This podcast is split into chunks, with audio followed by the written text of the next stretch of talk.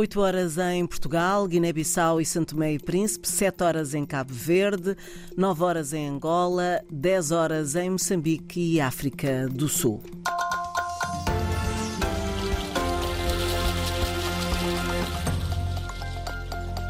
Vamos aos destaques desta edição.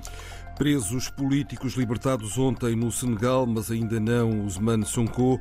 O Tribunal Constitucional invalidou o adiamento das eleições presidenciais para dezembro. Em Moçambique ainda não são conhecidos os rostos e os nomes dos pré-candidatos da Frelimo à presidência do partido no poder. Em Angola, o desporto angolano corre o risco de não poder participar nas competições internacionais, nomeadamente nos Jogos Olímpicos deste ano. Isto por atraso na aprovação da lei antidoping. A seguir, o desenvolvimento destas e de outras notícias, edição das oito com João Costa Dias. O Tribunal Constitucional Senegalês invalidou ontem o adiamento das eleições presidenciais de 25 de fevereiro para 15 de dezembro. O Tribunal declarou inconstitucional a lei aprovada a 5 de fevereiro pela Assembleia Nacional, adiando as eleições para 10 por 10 meses e mantendo Sall no cargo até à posse do seu sucessor, mas o mandato, o problema é que o mandato de Sall termina oficialmente em abril e a única solução é a realização de eleições sem mais demoras, como sublinhou há pouco a RDP África o Marco Jaló, professor na Universidade de Dakar. Aquilo que se pode esperar é uma convocação rápida das eleições com um prazo limitado, porque uh, chegamos a uma certa altura, onde a campanha eleitoral devia começar dia 4 deste mês, portanto, perdemos quase 10 dias uh, nesta corrida entre a Assembleia da República e o governo. Portanto, aquilo que se pode esperar é que o presidente da República convocasse rapidamente as eleições, porque não há outra saída e todos aqui sabemos que o mandato do presidente da República vai acabar dia 2 de abril de 2024. Portanto, tudo aponta para uma organização rápida, talvez com um prazo uh, muito limitado uh, da campanha eleitoral, porque muitas das vezes aqui no Senegal as eleições presidenciais são uh, eleições de duas voltas, primeira volta e segunda volta. Portanto, acho que vamos para uh, uma campanha eleitoral rapidamente que vai ser convocada pelo um novo decreto do presidente da República, visto que este decreto que ele promulgou há alguns dias atrás foi anulado pelo Conselho Constitucional. E, ao mesmo tempo, a lei que foi votada pela Assembleia da República foi também anulada pelo Conselho Constitucional. Portanto, Noutros desenvolvimentos, ontem vários opositores foram libertados da prisão. A maioria dos clientes do advogado Cher Curicibá eh, foram uns desses eh, opositores que foram libertados. Disse ele que garantiu que se tratavam de várias dezenas de detidos, de acordo com uma lista distribuída por um coletivo de familiares de detidos e por outro advogado que acompanha estes casos. Foram libertadas várias figuras do movimento de protesto contra a Sall, também apoiantes de Osman Sonko, entre eles Aliou Sané, coordenador de um movimento de cidadãos, Jamil Sané, presidente da Câmara de uma comuna de Dakar e vários membros do extinto partido da oposição PASTEF, mas nem Osman Sonko nem o número 2 do seu partido, o PASTEF, Bassirou Diomaye Faye, foram libertados. Mudando de assunto, em Moçambique ainda não são conhecidos os rostos e os nomes dos pré-candidatos da Frelimo à presidência do partido no poder. Contudo, a porta voz da Comissão Política garante que na hora certa serão anunciados. Orfeu Salles Boa.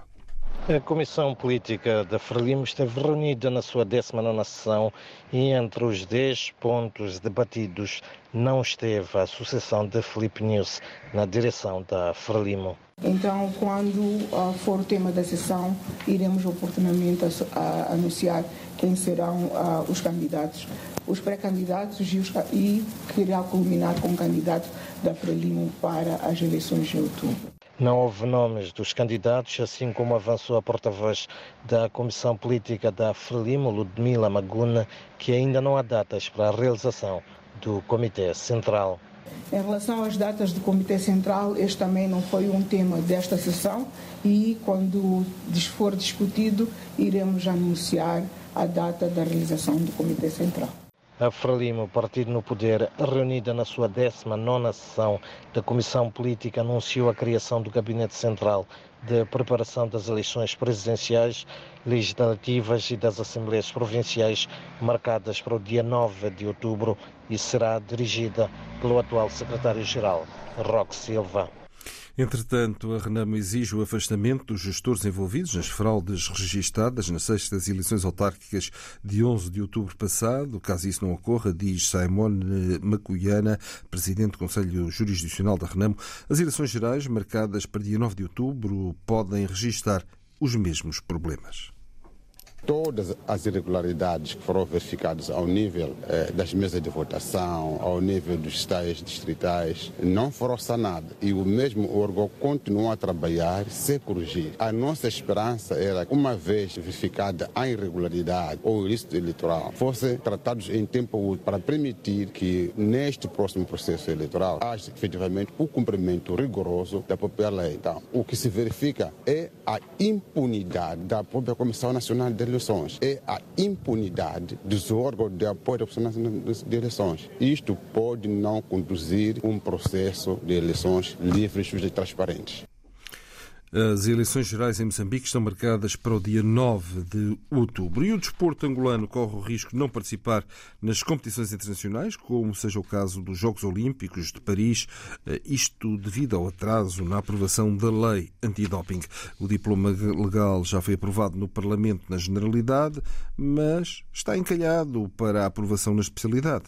José Silva. O diploma legal já foi aprovado no passado dia 7 de fevereiro no Parlamento, na Generalidade e por unanimidade após o governo dar entrada do processo com caráter de urgência. Agora, em fase de discussão na especialidade, o Ministério da Juventude e Desportos defende celeridade dos parlamentares na abordagem do processo. Pena de não conseguirmos estar ou honrar com nossos compromissos internacionais, sob pena de não participarmos dos Jogos Olímpicos, Jogos Pan-Africanos, Jogos Paralímpicos. Secretária de Estado para os Desportos de Angola, Teresa Ulundo, que pede urgência ao Parlamento para aprovação final global da lei antidopagem.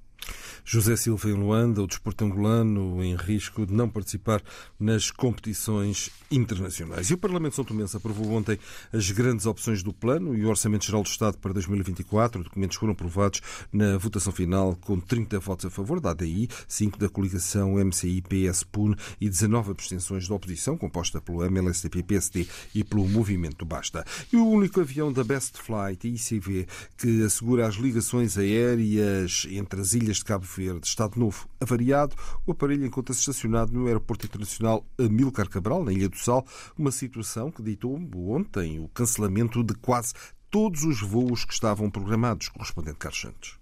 Em menos de uma semana, esta é a segunda avaria sofrida pelo avião da companhia. Ontem, a pedido da empresa, a TACV Cabo Verde Airlines realizou um voo Praia-Sal-Praia para transportar os passageiros que ficaram em terra. A bordo seguiram também técnicos da aeronáutica para tentar reparar a avaria que, ao que tudo indica, se deve à perda de combustível numa das asas do avião. Reagindo a esta situação, o PAICV, através do membro da Comissão Política, Demis Almeida, denunciou que o país está à beira de uma ruptura nas ligações aéreas entre as ilhas. Não conseguiu, até hoje, celebrar um contrato de concessão do Serviço Público de Transportes Aéreos Regulares de Passageiros, Carga e Correio capaz de assegurar o cumprimento de obrigações de serviço público. Para o maior partido da oposição, a situação difícil que Cabo Verde enfrenta em matéria de ligações aéreas entre as ilhas deve-se também ao facto de o governo ter enfraquecido a regulação do setor. Enfraqueceu a regulação do setor, desmantelando a regulação económica independente, tudo numa perspectiva de proteger o monopólio. A conectividade interilhas deveria ter sido discutida na última sessão parlamentar, mas o assunto teve que ser adiado devido a um problema familiar envolvendo o Ministro dos Transportes e Turismo, Carlos Santos.